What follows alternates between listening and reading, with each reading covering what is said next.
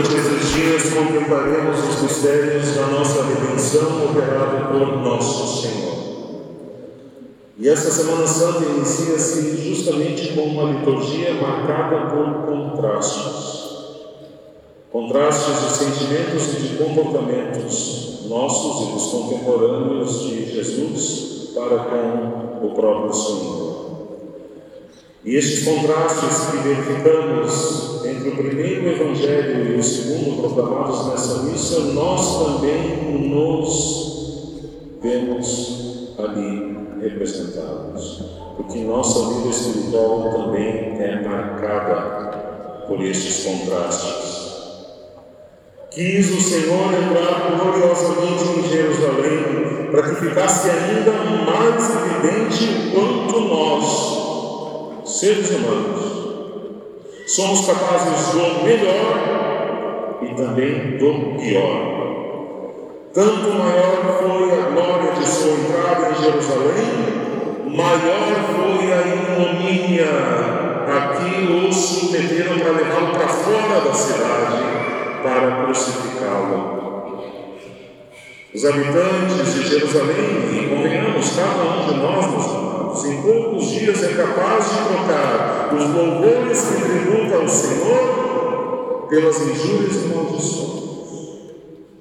Somos capazes de ora cantar, salvemos com os anos o filho de Davi, bendito que vem em nome do Senhor, e daqui a pouco, apresentada a tentação, a abraçamos e gritamos com voz forte para Jesus: Fora com ele, crucificam. Hoje tiramos os mantos para que o Senhor passe por cima. E não demora, tiramos o manto do Senhor para sorteá-lo e despí-lo de suas vestes para soltá-lo e crucificá-lo. Hoje bendizemos e louvamos, mas muitas vezes em seguida o enchemos de blasfêmias e cuspimos em seu rosto.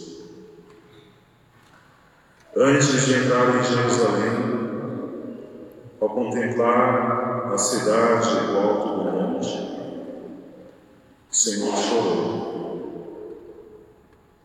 Santas e amargas lágrimas que brotam de um coração que ama e que não é correspondência Lágrimas de quem sabe que ao rejeitar Deus, o coração humano está caminhando a passos largos para a sua ruína. Ah, meus amados, antes chorássemos nós pelos nossos pecados e pelas ingratidões para com o nosso amado Jesus. Narram os evangelhos que, depois da sua entrada triunfal em Jerusalém, nosso Senhor passou o dia pregando e curando doentes. E quando chegou o anoitecer, menos ninguém na cidade o convidou para hospedar-se e descansar. Precisou nosso Senhor de novo sair e ir até Betânia para pernoitar na casa de seus amigos Marta, Maria e Lázaro. E meditando sobre este detalhe, certa feita Santa Teresa de Ávila ficou muito triste, muito triste para com a falta de delicadeza com o seu divino esposo. E nessa missa, Santa Teresa fez um convite para Jesus, Senhor, se tu aceitas, podes ficar hospedado no meu, no meu humilde peito. E o convite foi feito com tanta sinceridade e com tanta humildade que na comunhão daquela missa a hóstia se transformou em sangue na boca de Santa Teresa no milagre eucarístico. E ela diz que aquele sangue ela o sentia como vivo e citando uma, expressão que ela usou de uma doçura paradisíaca. Meus amados, sigamos o exemplo de Santa Teresa e convidemos o Senhor a hospedar-se em nosso coração no dia de hoje, para que ao acompanhá-lo na Semana Santa, que hoje iniciamos, sejamos contados entre os que choram e batem no peito por se saberem causadores dos seus sofrimentos, e não sejamos contados entre os que blasfemam contra o Senhor. Queremos também nesta semana acompanhar a bem-aventurada Virgem e Senhora das Dores.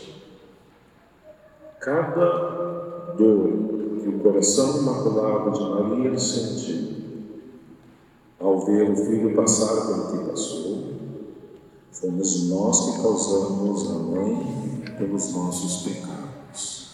Então, o mínimo que se nos pede é que ao longo dessa semana estejamos ao seu lado e lhe façamos companhia também. Ela, por certo, assim como não abandonou o Senhor aos pés da cruz, também não nos deixará só.